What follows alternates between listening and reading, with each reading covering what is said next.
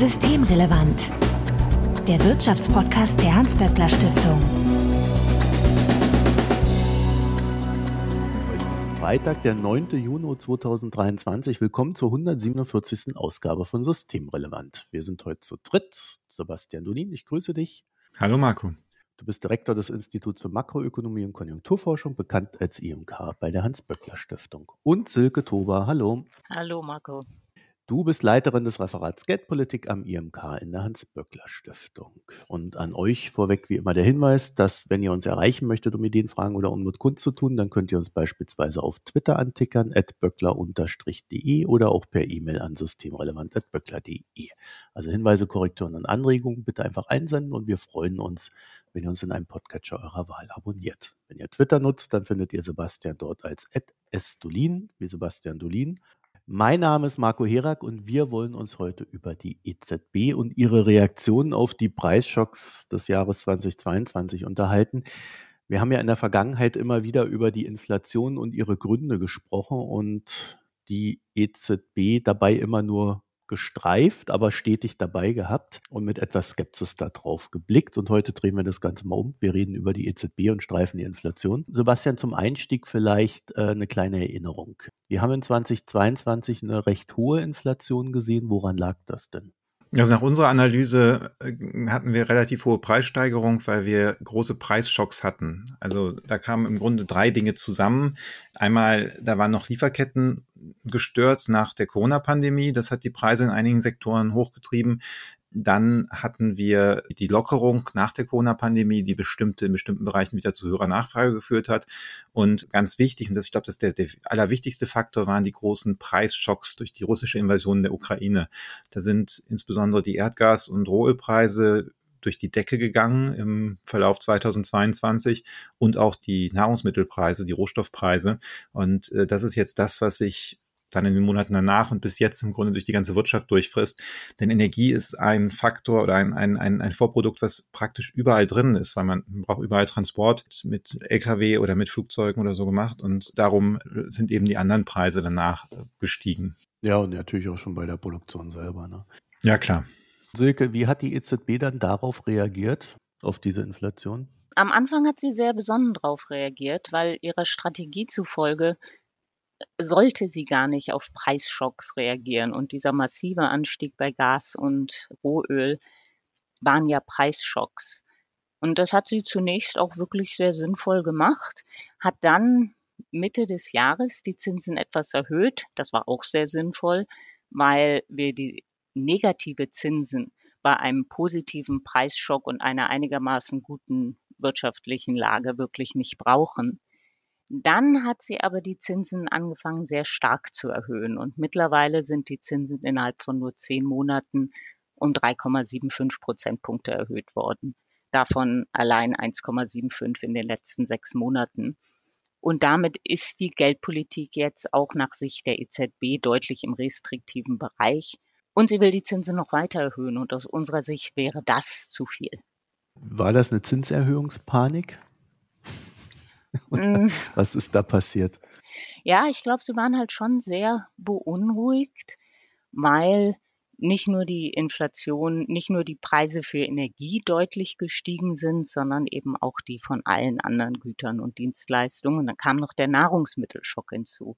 Das hängt aber auch wieder mit der Ukraine zusammen, die Nahrungsmittel, weil die Ukraine ja einer der Hauptexporteure von Weizen, aber auch Sonnenblumenöl ist. Naja, und da die Preissteigerungen dann aber nicht auf diese Bereiche beschränkt waren, sondern natürlich die Gaststätten ihre Preise erhöht haben, die Hotels haben ihre Preise erhöht, der Strompreis, der ja durch den Gaspreis mitbestimmt ist, durch die Art der Preisgestaltung dort, ist auch deutlich angestiegen. Und dann haben die Löhne halt auch ein bisschen angezogen. Und dadurch hatte die EZB tatsächlich ist in eine schwierigere Lage geraten und meinte dann halt immer weiter erhöhen zu müssen. Auch hat sie sich die USA als Vorbild genommen, was auch nicht unbedingt treffend ist. Wir haben aber auch gesehen, dass der Euro zum Dollar doch stark verloren hat, bevor die EZB angefangen hat, die Zinsen zu erhöhen. Was wohl auch daran lag, dass mehr Geld in die USA geflossen ist, weil es dort höhere Zinsen gab. Ich glaube, in der, in der Folge wäre es dann so gewesen, dass die USA wiederum ihre Inflation exportiert hätten. War das vielleicht eine Ratio bei der EZB? Der Wechselkurs ist tatsächlich, also der Euro hat stark abgewertet, aber der Hauptgrund wenn man sich so den Verlauf anguckt, dürfte schon gewesen sein, dass wir deutlich näher an der Ukraine und damit auch dem Krieg sind und ja, waren. Ja, wenn der Euro stärker abwertet, dann haben wir über die Importpreise nochmal einen Schub.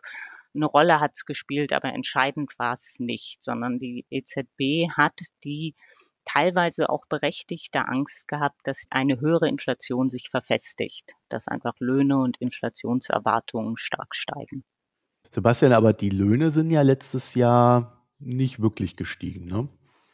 Also gestiegen vielleicht, aber die Reallöhne richtigerweise. Also mal wir, für, für die Inflation und für die EZB ist ja nicht so wichtig, wie die Reallöhne steigen, weil das ist im Grunde ein Marktergebnis am Ende die, die Tarifparteien legen ja Nominallöhne fest und dann je nachdem, wie stark die Inflation ausfällt, steigen dann die Reallöhne oder fallen die Reallöhne.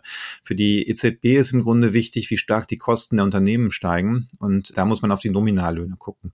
Und es stimmt schon, die sind im vergangenen Jahr nicht besonders, nicht übermäßig stark gestiegen. Das hat aber auch damit zu tun, dass die Tarifparteien natürlich, als sie die Tarifverträge für 2022 gemacht haben, nichts vom Ukraine-Krieg wussten. Ja, also das, normalerweise macht man ja Tarifverträge, die dann irgendwie ein oder zwei Jahre laufen. Und das heißt, dass eigentlich die meisten Lohnerhöhungen aus dem Jahr 2022 schon im Vorhinein festgelegt waren. Und dann kommt dazu, dass wir bestimmte Brückentarifverträge hatten, also in der Chemieindustrie, die hätten eigentlich direkt nach der Invasion abschließen müssen. Und die haben sich dann erstmal auf eine Einmalzahlung geeinigt. Und all das zusammen bedeutet, dass die Nominallöhne, also was da vereinbart worden ist, relativ moderat gestiegen sind im vergangenen Jahr. Und dann kam eben diese dicke Überraschungsinflation da drauf und äh, dadurch haben wir eben fallende Reallöhne. Also Reallöhne bezeichnen wir das ja, was dann an Kaufkraft übrig bleibt von den Löhnen. Also von daher, da war kein Lohndruck. Der Punkt bei der EZB ist ja auch nicht, was im letzten Jahr war, sondern die gucken eigentlich jetzt eher, was jetzt passiert und was sie erwarten, was noch passieren wird. Okay, und das ist so schlimm, dass Sie jetzt sagen, da müssen wir jetzt weiter die Zinsen erhöhen. Also wir sind der Meinung, dass das nicht so schlimm ist. Wir sind der Meinung, dass insbesondere in den großen Euro-Ländern das Lohnwachstum jetzt sich zwar ein bisschen beschleunigt hat und von daher es auch ein bisschen länger dauern wird, bis die Inflation wieder bei genau zwei Prozent ist, aber dass eigentlich das Lohnwachstum noch so moderat ist, dass man jetzt nicht unbedingt nochmal deutlich weiter die, die Zinsen erhöhen müsste, um die Wirtschaft eben dann in Rezession zu treiben. Weil das ist das, was einige eben argumentieren. Die reden dann von äh, Demand Destruction, also Nachfragezerstörung, wenn man das so äh, übersetzt. Und deren Idee ist, dass man eben jetzt so viel Nachfrage rausnehmen muss aus der Wirtschaft, dass das Wachstum lahmt und als Folge würde dann wahrscheinlich die Arbeitslosigkeit steigen und dann im nächsten Schritt würden die Löhne eben nicht mehr so stark steigen. Und einige in der EZB, aber auch äh, bei den Beobachtern, Beobachterinnen, die sagen halt, genau, das muss jetzt unbedingt sein. Und wir sehen es eigentlich nicht so. Sag mal, Silke, ist das wirklich im Rahmen von Geldpolitik möglich, solche Sondereffekte zu, ich sag mal, behandeln oder ist das nicht mehr Aufgabe der Politik? Ja, solche Sondereffekte eben, gerade solche Preisschübe sind wirklich auch nicht von der Geldpolitik zu bekämpfen. Aber wenn es diese Zweitrundeneffekte gibt, die wir ja schon angesprochen haben, wenn die Löhne anfangen, darauf zu reagieren, dann muss tatsächlich die Geldpolitik auch zu einem gewissen Grad aktiv werden. Also auch nach der Strategie der Geldpolitik sollte sie auf Preisschocks nicht reagieren, weil wenn sie es täte, würde sie, wie Sebastian schon gesagt hat, die Wirtschaft dämpfen, die Arbeitslosigkeit erhöhen und wenn der Preisschock vorbei ist, haben wir dann eine zu niedrige Inflation. Und der Euroraum hat ja vor der Pandemie fünf Jahre lang mit einer deutlich zu niedrigen Inflation zu kämpfen gehabt. Warum haben wir dann eine zu niedrige Inflation? Wenn die Wirtschaft gedämpft wird und die Arbeitslosigkeit steigt, dann sinkt die Verhandlungsmacht der Arbeitnehmenden und die Lohnsteigerungen fallen weniger stark aus. Gleichzeitig werden die Gewinne gedämpft und so hat man eine geringere Inflationsrate dann. Und wenn sich das verfestigt, könnten wir wieder jahrelang eine deutlich unter dem Inflationsziel eine Inflationsrate haben, was eben auch nicht gut ist für die Stabilität der Wirtschaft. Würde denn darauf die EZB dann wieder mit ganz stark sinkenden Zinsen reagieren? In der Logik? Das müsste sie dann. Und das mhm. ist eben die Gefahr. Wir hatten jetzt im Euroraum ja schon eine Rezession, eine ganz leichte, zwei Quartale von minus 0,1 Prozent. In Deutschland war es ein bisschen kräftiger. Und man muss bedenken, dass geldpolitische Maßnahmen immer mit einer, einer deutlichen Verzögerung wirken. Das heißt, ähm, nach drei Quartalen, fünf Quartalen, sogar anderthalb Jahren erst. Und die Zinserhöhungen, die bisher erfolgt sind, waren ja sehr kräftig, aber sind halt noch nicht lange her. Das heißt, das meiste von dem, von der Wirkung, steht uns sogar noch bevor.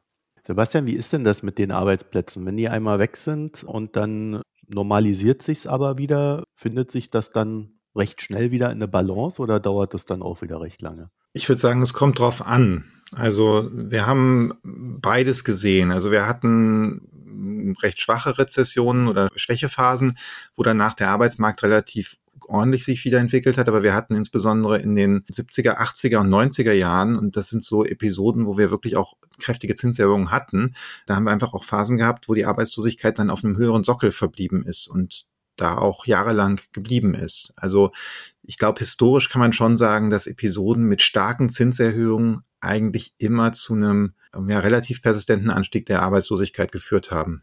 Also was ihr mir jetzt sagt, ist ja im Endeffekt, dass äh, das, was die EZB da macht, eine ziemlich gefährliche Geschichte ist. Genau, das, das ist auch was, was in dem Report von Silke Tober und Thomas Theobald drinnen steht, dass das Risiko ziemlich groß ist, dass sie es hier übertreiben und dass dadurch auch Schäden auftreten können. Und ich glaube, das ist eines der Probleme, dass ein Teil der Notenbanker und auch der Beobachterinnen und Beobachter im Moment äh, nur das Risiko sieht, dass sich die Inflation verfestigt, aber eben nicht das Risiko sieht oder es nicht mit einbezieht, dass durch ein Übersteuern der Geldpolitik es eben eine deutlich tiefere Rezession geben könnte, als wir bisher haben und auch da dauerhaft äh, Arbeitslosigkeit höher ist. Und das sind natürlich dann auch Schäden, die man mit einbeziehen sollte.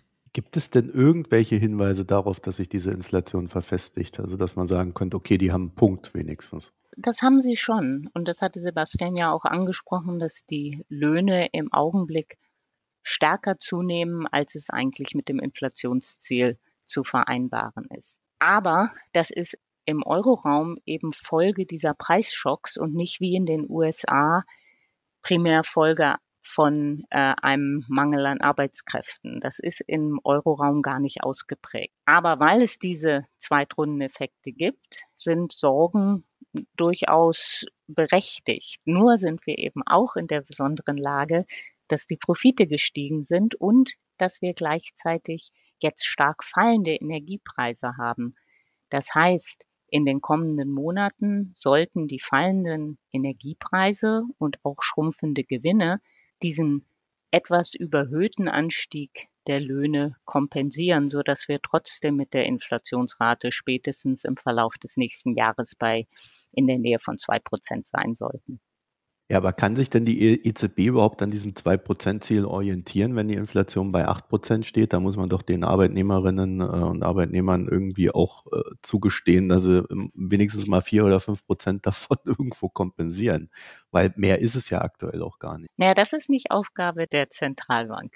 Also die muss wirklich dafür sorgen, dass die Inflation mittelfristig bei zwei Prozent ist. Und wenn sie sagt, ja, wir gestehen euch jetzt mal ein paar Jahre Lohnerhöhung von fünf hm. Prozent zu, dann nee, nee, würde so das heißen, ja. ach so, das klang so aber, nicht. Sorry. Nein, ich meinte es eher in dem Sinne, dass wir haben ja jetzt eine sehr hohe Inflation gehabt letztes Jahr. Und da kann ja. man ja als EZB nicht hergehen und sagen, nö, ich will trotzdem äh, mein 2%-Ziel erreichen, obwohl die Inflation, äh, mein, mein 2, ah, ja, 2%-Ziel okay. erreichen, obwohl die Inflation so hoch ist. Da müssen die Arbeitnehmerinnen und Arbeitnehmer jetzt einfach mal hungern. Also das kann ja nicht das Ziel der Notenbank sein, sondern äh, da muss man ja realistisch drauf blicken und sagen, ja, natürlich wird es einen gewissen Anstieg an Löhnen dann auch in der Folge geben. Wichtig wäre ja nur, dass sie vielleicht nicht über der Inflation steigen, sodass nee. das im Balance bleibt. Nein, tatsächlich ist es ein Problem für die Geldpolitik, wenn die Löhne mit einer Rate von stärker als ungefähr drei Prozent steigen weil das nicht mehr kompatibel ist mit dem Inflationsziel. Sonst haben wir genau das Problem, dass die Inflation sich verfestigt. Und dann landen wir nachher für über Jahre hinweg bei einer Inflationsrate von drei oder vier Prozent. Dass Zweitrundeneffekte verhindert werden müssen, das ist tatsächlich so. Aber wir sind in einer so historisch einmaligen Situation, dass die Zweitrundeneffekte, die wir jetzt im Augenblick sehen, wirklich wahrscheinlich durch andere Faktoren kompensiert werden, so dass sich das nicht fortsetzt. Das ist, was sich in den Daten im Augenblick spiegelt und deswegen gehen wir davon aus, dass trotz der etwas zu hohen Lohnsteigerungen die Inflation trotzdem relativ schnell wieder auf das Inflationsziel jetzt zurückgeht. Welche Faktoren sind das, die das kompensieren? Ja, einmal, dass die Energiepreise eben nicht nur aufgehört haben, deutlich zu steigen, sondern sie haben sich massiv zurückgebildet. Auch der Erdgaspreis, in der Folge dürfte auch der Strompreis nicht mehr ganz so stark steigen. Die Ölpreise, Rohölpreise sinken bereits seit ja, ungefähr seit Herbst vergangenen Jahres. Und das dämpft den Preisauftrieb. Die etwas überhöhten Lohnsteigerungen erhöhen den Preisauftrieb und das kompensiert sich dann. Hinzu kommt, dass eben die Gewinne relativ hoch waren, gerade in Bereichen, wo es Lieferengpässe gab. Und wenn die jetzt abschmelzen, dann haben wir noch einen preisdämpfenden Effekt. Der Punkt ist, glaube ich, hier zu sagen, dass diese Lohnerhöhung, die wir jetzt haben, dass, es, dass die nicht unbedingt zu einer höheren Inflation führen, weil eben dieser Puffer dann aufgezehrt wird. Der Verlust der Reallöhne, die hast du ja angesprochen, Marco, der ist im Moment größer als das, was man eigentlich bei aktuellen Energiepreisen und internationalen Nahrungsmittelpreisen so erwarten könnte weil da eben diese anderen Faktoren die ausgeweiteten Gewinnmargen sind. Aber das ist so ein bisschen der Punkt. Wir, wir sehen halt Gewinnmargen zurzeit, hohe Gewinnmargen in Sektoren, wo wir nicht davon ausgehen, dass die hoch bleiben. Eine mögliche Erklärung, wir haben das sehr viel intern auch diskutiert, ist, dass auch die Unternehmen, also zum Beispiel im Gastgewerbe und so weiter, damit gerechnet haben, ja Ende vergangenen Jahres, dass die Preise für Energie und Vorprodukte hoch bleiben. Und die haben ihre Preise entsprechend gesetzt, dass sie damit leben können. Und jetzt sind die Preise wieder gefallen für ja, Energie, für, für Nahrungsmittel. Normalerweise wird man davon ausgehen, dass dann der Wettbewerb dazu führt, dass diese Preise allmählich wieder fallen und die Margen auch schwinden. Denn das ist schon beeindruckend. In diesem Sektor, im Gastgewerbe, haben wir jetzt ziemlich hohe Preise und auch Anzeichen auf gestiegene Margen, aber die Wertschöpfung ist geringer als vor der Corona-Pandemie. Und das ist ja eigentlich merkwürdig. Ne? Also du hast da eine, eine, Nachfrageschwäche in diesem Bereich und gestiegene Margen. Das ist, glaube ich, eigentlich etwas, was zumindest wir glauben, dass das nicht lange anhalten kann. Ist es denn für die EZB relevant, ob die äh, Inflation über die Löhne genährt wird oder über die Gewinnmargen? Das macht einen Riesenunterschied, weil Gewinne können sich von Monat zu Monat, Woche zu Woche ändern während bei den Löhnen ja immer eine gewisse Persistenz drin ist. Löhne werden über einen Zeitraum von ähm, ja, 12, 24 Monaten abgeschlossen. Es gibt noch einen zweiten Unterschied. Die Löhne sind direkt kaufkraftwirksam. Also normalerweise, wenn ich die Löhne um drei Prozent erhöhe, dann, zumindest so prognostizieren wir den privaten Konsum und die anderen Kolleginnen und Kollegen in anderen Instituten machen das üblicherweise auch so, dann geht man davon aus, dass davon relativ viel schnell in weitere Konsumnachfrage fließt. Bei den Unternehmensgewinnen ist das nicht so. Die Unternehmensgewinne, die führen nicht direkt dazu, dass da mehr investiert wird und die führen auch nicht direkt dazu unmittelbar, dass die Eigentümerinnen und Eigentümer der Unternehmen jetzt mehr konsumieren. Und äh, von daher ist da auch der Unterschied, dass eben ein permanenter Lohntrend nach oben, der ist dann eben auch nachfrageseitig, der stützt die nach nominale Nachfrage so weit, dass das weiterlaufen kann. Und bei den Gewinnen ist das nicht ganz so klar. Das heißt, allein schon diese Analyse müsste ja dann, also dass es mehr auf den Gewinnen basiert als äh, nur auf den Löhnen, wie das vielleicht früher mal war, müsste ja dazu führen, dass man dann sagt, oh, da müssen wir doch unsere Strategie ändern. Naja, die EZB würde sagen, wenn die Gewinne so hoch sind, dann heißt das, dass da ist offensichtlich eine Überschussnachfrage und die Unternehmen ziehen deshalb höhere Margen raus. Übrigens kommt das auch, wenn man sich die, die, die Grundgleichungen in der Treatise on Money von John Maynard Keynes anguckt, also das eine große Werk, was er vor der General Theory geschrieben hat, da, da ist das auch so drin zu sehen. Und die EZB wird dann sagen, na gut, dann machen wir eben Demand Destruction, wir ziehen die Zinsen hoch, die Wirtschaft geht in die Rezession und dann sinken schon die Gewinnmargen, weil die Nachfrage eben schwächelt. Wobei man die EZB dann ganz bisschen auch in Schutz nehmen muss. Also der Chef Volks, Volkswirt Lane zum Beispiel sieht schon ganz klar, dass es eine Verbindung gibt zwischen den höheren Gewinnen und den Lieferengpässen. Hm. Und Marco, man ist ja erstaunt, warum gibt es jetzt noch immer Lieferengpässe? Die Pandemie ist ja schon fast vergessen. Aber es ist tatsächlich so, dass in ein, einigen Bereichen, zum Beispiel Datenverarbeitungsgeräte, ähm, Fahrzeuge, da sagen noch ungefähr mehr als 60 Prozent der Unternehmen, dass sie Probleme bei den Vorprodukten, bei der Lieferung von Vorprodukten haben. Das heißt, wenn sich das auflöst, dann dürften sich auch diese Extragewinne auflösen. Also das heißt, wir haben da mehrere äh, Problemfälle drin, die aber auch wieder darauf hindeuten, dass die EZB eher vorsichtig sein sollte mit den Zinserhöhungen. Genau, auch, auch von ihrer eigenen Prognose her. Ich meine, sie geht ja auch davon aus, dass die Inflationsrate deutlich zurückgeht. Auch in diesem Jahr, die letzte Prognose zumindest, war die Inflationsrate für den Euroraum nur etwas über fünf Prozent. Und da drin ist eigentlich schon eine Dynamik, die eine deutliche Bewegung hin zu zwei Prozent zeigt. Und in den Löhnen ist auch eine gewisse Abwärtstendenz enthalten, weil wir da insbesondere Einmaleffekte. In Deutschland ja sogar mit der Inflationsausgleichsprämie hatten wir höhere Nettolohnanstiege, als die Kosten der Unternehmen gestiegen sind. Das dämpft dann den Preisdruck der Löhne auch nochmal. Jetzt habe ich noch ein anderes Thema hinten raus, das ich euch hier gerne reinquetschen würde, weil diese Gesamtlage ist auch deswegen, finde ich, so spannend, äh, sich anzugucken, weil wir, glaube ich, künftig schon immer wieder diese Phasen erleben werden, in denen Preise einfach mal so ad hoc ansteigen, weil irgendeine Flut die Ernte weghaut, ein Sturm Schiffsrouten äh, beeinträchtigt oder was weiß ich. Also äh, über das Thema Klimawandel werden wir da, glaube ich, noch den einen oder anderen Sondereffekt erleben können. Und da ist ja dann schon die Frage, ob dann die EZB jedes Mal, wenn da so ein Sondereffekt reinkommt, einfach mal die Zinsen nach oben knallt, um eine Rezession zu erzeugen, Arbeitsplätze zu vernichten, damit die Preise im, im Zaum bleiben. Also das kann ja nicht Sinn und Zweck äh, dieser Institution sein. Ich glaube, da muss man eine Sache dazu sagen, das hat Silke eben schon angesprochen. Die EZB-Strategie sagt eigentlich, dass man bei solchen Preisschocks nichts machen sollte. Dass man da nicht darauf reagieren sollte, sondern die einfach durchlaufen lassen sollte. Und normalerweise klappt das auch relativ gut. Also wir haben solche Preisschocks ja auch in der Vergangenheit immer wieder gesehen. Und solange die nicht so riesig ausfallen, ich meine, das ist ja jetzt, man muss einfach sagen, das war ein Preisschock, wo diese kombinierten Schocks, Lieferketten, Energie und Nahrungsmittel die Inflation einfach auf fast zehn Prozent gehoben haben. Das ist ja enorm. Das ist wirklich, also habe ich meine Lebenszeit nicht erlebt und ich glaube, dass selbst, ich weiß nicht, ob die Schocks in den 70ern, ob die nicht vielleicht sogar an der Stelle kleiner waren als das, was wir da jetzt gesehen haben. Das heißt, solange weißt du, wenn es ein Ernteausfall in Spanien ist oder sowas, das ist eben nicht so groß. Es war jetzt eben so groß, weil die Breite der Wirtschaft erwischt hat. Und da muss man die EZB auch nochmal in Schutz nehmen, diese Strategie, die neue geldpolitische Strategie, die sie Wann war das, Silke? Das war letztes Jahr, ne? 2002. Juli 21. Ist ja schon so lange her. Also okay, vorletztes Jahr veröffentlicht hat. Die geht ganz explizit auf diese Sache ein und äh, positioniert sich da aus unserer Sicht auch sehr richtig. Genau, und da haben Sebastian und ich ja auch eine Studie zu veröffentlicht damals. Und das ist wirklich, das war ein Meilenstein, diese Strategie.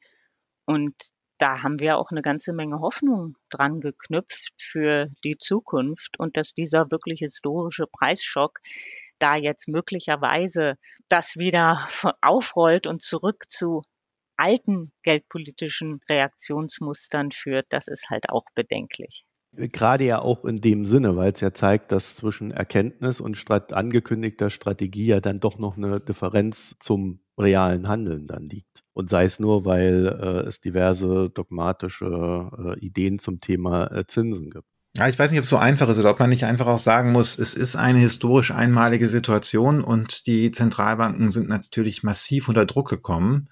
Das ist natürlich alles schön zu sagen, wenn, wenn die Inflation bei zwei Prozent liegt und dann vielleicht mal durch so einen Schock bei drei Prozent und, und dann, dann kann man sagen, es geht wieder zurück. Aber in diesem Fall war es eben zehn Prozent oder wir hatten ja nicht ganz 10 Prozent, 8,8 hatten wir. Nach den ersten Zahlen vor der Neugewichtung des Warenkorbes war es ja noch ein bisschen mehr.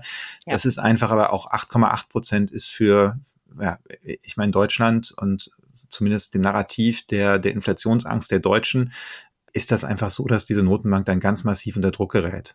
Also ihr klingt jetzt so, als ob die EZB eigentlich richtig gehandelt hat. Naja. verteidigt sie ja die ganze Zeit. Ja, wir haben schon viel Verständnis dafür, weil es wirklich eine schwierige Lage ist. Aber was uns wichtig ist, ist, dass jetzt nicht noch weiter die Zinsen erhöht werden. Und das steht ja gerade im Raum. Und dabei darf man nicht vergessen, dass sowieso eine weitere Restriktion schon angekündigt ist, weil die EZB ihr Wertpapierportfolio jetzt Schritt für Schritt reduzieren wird. Wir hätten schon den letzten Zinsschritt haben wir schon für, für nicht erforderlich gehalten und sie sollte jetzt einfach erstmal pausieren und sehen, wie wirken denn diese massiven Zinserhöhungen, die jetzt schon durchgesetzt wurden, weil das dauert eben. Und wir haben schon eine relativ schwache Wirtschaft. Die Risiken sind halt nicht nur in Richtung hohe Inflation, sondern sie sind auch in Richtung wirklich erhöhte Arbeitslosigkeit, gedämpfte Wirtschaft. Und durch die hohen Zinsen werden natürlich auch die klimapolitisch erforderlichen Investitionen gedämpft, weil die sind besonders kapitalintensiv. Das heißt, wir sind selber auch, ja, wir verteidigen die EZB, sagen aber jetzt mal wieder eine Rückkehr zur Besonnenheit, erstmal abwarten, wie das Ganze sich jetzt auspendelt, weil eine Lohnpreisspirale haben wir im Augenblick nicht. Es besteht keine akute Gefahr und damit auch kein akuter Handlungsbedarf. Wie lange soll sie denn warten? Also erstmal aussetzen, die Zinserhöhungen. Also ich glaube, im Sommer werden wir halt schon wieder neue Inflationsraten veröffentlicht haben. Das heißt, wir haben jetzt schon einen Rückgang in Deutschland auf 6,1 Prozent und das dürfte jetzt stetig weitergehen, auch im Euroraum insgesamt. Und wenn wir sehen, dass die Inflationsrate ohne Nahrungsmittel und Energie, also die sogenannte Kernrate, auch weiter sinkt, dann braucht sie die Zinsen nicht mehr weiter zu erhöhen. Ich habe das deswegen gefragt, weil du vorhin ja gesagt hast, das kann ja viele Monate bis anderthalb Jahre dauern, ehe sich so ein Zinsschritt in beide Richtungen ja dann umsetzt in seiner Wirkung. Da kann ich mir ja schon vorstellen, ist es gedanklich schon schwierig zu sagen, ich warte jetzt mal zwei, drei Monate, weil man würde ja dann auch den Effekt immer hinten rausschieben und eigentlich noch gar nicht den Effekt wirklich sehen. Ne? Ja, unsere Analyse sagt uns halt, wenn sie ein paar Monate wartet, dann sieht sie, dass die Kernrate deutlich runterkommt und dann muss sie nichts mehr machen. Wenn jetzt natürlich es anders kommt, dass zum Beispiel jetzt doch die Lohnerhöhungen nochmal deutlich massiver sind oder sich andere Anzeichen für eine Überschussnachfrage im Euroraum zeigen, dann müsste sie die Zinsen tatsächlich stärker erhöhen. Ja, das, das sehe ich auch so. Also ich meine, man kann sich ein bisschen, ich weiß nicht, in welchen Lehrbüchern das ist, Geldpolitik wird ja gerne als so ein Heizungsthermostat. Bitte keine Heizungsmetaphern. Keine Heizungsmetaphern, die magst du nicht mehr. Nee, im Augenblick ist das, glaube ich. Du, das ist verbranntes Gebiet, ja. aber äh, mach weiter. Nein, nein, das brauchen wir, brauchen wir nicht machen. Nur einfach der, der Punkt ist, wenn du irgendwie, also da, da kannst du es einfach schnell übertreiben, auch wenn du beim Herd, wenn, wenn du jetzt irgendwie Milch warm machen willst und du, du stehst am Herd und du äh, es geht dir nicht schnell genug und dann drehst du es einfach auf volle Pulle, weil, weil du denkst, das ist äh, besser so, dann, oder beim Spiegeleibraten, dann, dann verbrennst du die Sachen eben schnell. Und das ist hier auch das Problem. Da ist einfach eine Verzögerung. Das heißt, ab einem gewissen Punkt muss man dann auch einfach man muss einfach Geduld haben. Und es ist, also es ist Vertrauen. ja bei Geduld und Vertrauen, was heißt Vertrauen? Na, in die äh, eigene Analyse. Ja, das, das, das natürlich auch. Wobei, ich glaube, man darf einfach hier auch keine Panik schieben. Panik ist bei, bei ganz vielen solchen Entscheidungen dann, dann ein ganz schlechter Ratgeber. Es gab jetzt Zeiten, wo man den Eindruck hatte, dass da einige Leute bei der EZB fast in Panik verfallen sind, wenn, wenn dann so Ansagen kamen wie, das hörte sich so an, als hätten sie gesagt, wir werden jetzt weiter erhöhen, unabhängig davon, wie die nächsten Daten ausfallen. Und das ist natürlich eigentlich schon etwas merkwürdig. Also gerade in einer Situation, wo man nicht weiß, wie die, wie die Lage ist und was, was gerade passiert. Ja, Silke, da äh, kannst du vielleicht uns nochmal äh, auf die Sprünge helfen. So eine Notenbank funktioniert ja auf zwei Ebenen. Ne? Einmal die, die aktive, was sie tut, aber auch auf der kommunikativen. Ne? Ist so eine harte Ansage vielleicht auch dafür gedacht, den Markt oder die Menschen da draußen zu disziplinieren? Wer wird denn diszipliniert davon, Marco?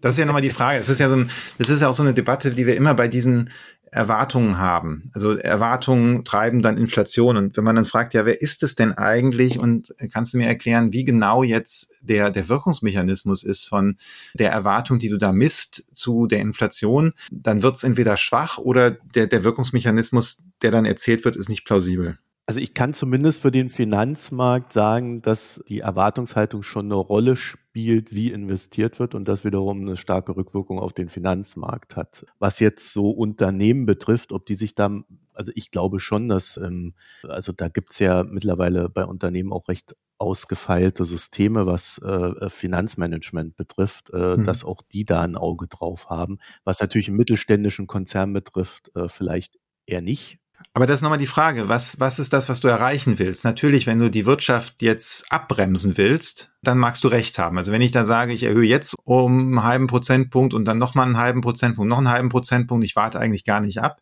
dann wirst du natürlich oder wirst du möglicherweise den Effekt haben, dass Leute bestimmte Investitionen überdenken. Ja gut, das ist aber die Frage, ist das das, was wir gerade im Moment brauchen in dieser Form? Aber bei einer Sache, das ist natürlich schon richtig, dass die EZB ganz klar machen will, wir haben jetzt etwas überhöhte Lohnsteigerungen, das darf sich nicht fortsetzen. Also das will sie schon auch kommunizieren, weil wenn sich das fortsetzt, dann muss sie die Zinsen wirklich noch mal stärker. Dann brauchen wir eine restriktive Geldpolitik. Kommunizierst du das, Silke, dadurch, dass du sagst, egal was da jetzt passiert, ich ziehe die Zinsen hoch? Also wenn Nein, ich hatte Marco anders verstanden als du. Ich meinte, die haben einmal die aktive Geldpolitik, dass sie die Zinsen erhöhen und dann senden sie aber auch Signale Klar. aus. Sie sagen also, wir werden alles tun, um diese Inflation wieder nach unten zu kriegen. Und ja. auch wenn das heißt, dass wir die Wirtschaft abwürgen müssen, dass wir die Zinsen noch deutlich stärker erhöhen müssen. Ja, ich glaube, in dem Sinne haben wir auch gerade alle recht, weil der Punkt, den Sebastian da macht, der würde ja in meiner Aussage, die ich gerade eben getroffen habe mit der Kommunikation auch bedeuten, wenn die EZB echt sagt, äh, egal was kommt, ich erhöhe die Zinsen, um, um wirklich Marktvertrauen zu erhalten, müsste sie es dann auch tun, ne? weil sonst wäre es ja gelogen. Also es muss schon kohärent sein. Ja, und es kann auch nach hinten losgehen. Genau. Weil wenn sie die Zinsen zu stark erhöht, dann werden die Märkte irgendwann erwarten, oh, Anfang nächsten Jahres wird sie die Zinsen aber auch wieder deutlich senken, weil dann die Wirtschaft am Boden liegt. Und das sehen wir ja jetzt schon sowohl für die USA als auch für den Euroraum, dass schon für kommendes Jahr wieder Zinssenkungen erwartet werden. Genau, haben sich aber auch verschoben, weil sie wurden schon ja. für Ende dieses Jahres erwartet. Das ist richtig. Verschiebt ja, sich alles, aber das zeigt uns nur nochmal, wir sind wirklich in einer historisch einmaligen Situation und deswegen ist es auch sehr schwer abzuschätzen, wie wirkt die Geldpolitik im Augenblick, wenn alle synchron die Zinsen erhöhen. Ja, wie, wie wirkt es, wenn, wenn wir so einen massiven Preisschock hatten? Sebastian hat es schon gesagt, Ölpreisschocks hatten wir früher aber kombiniert mit einem Gaspreisschock, der auch noch einen äh, Elektrizitätspreisschock nach sich zieht, sowas hatten wir einfach noch nicht. Und daher muss man ein bisschen vorsichtig vorgehen. Damit wären wir am Ende der Sendung. Ich danke euch für das Gespräch, Sebastian Dolin. Ja, danke Marco für die Moderation und danke Silke fürs Dabeisein. Und Silke Tober, Dankeschön. Ja, danke euch beiden. Wenn ihr dazu noch ein paar Gedanken habt, dann schickt sie uns. Systemrelevant.böckler.de ist unsere E-Mail-Adresse. Auf Twitter findet ihr uns at böckler-de. Und wir freuen uns natürlich, wenn ihr uns in einem Podcatcher eurer Wahl abonniert. Sebastian findet ihr ebenfalls auf Twitter at sdulin, also Sebastian Dulin. Euch vielen Dank fürs Zuhören und bis nächste Woche. Tschüss. Bis dann. Tschüss. Tschüss. Das war Systemrelevant Wirtschaftspodcast der Hans-Böckler Stiftung.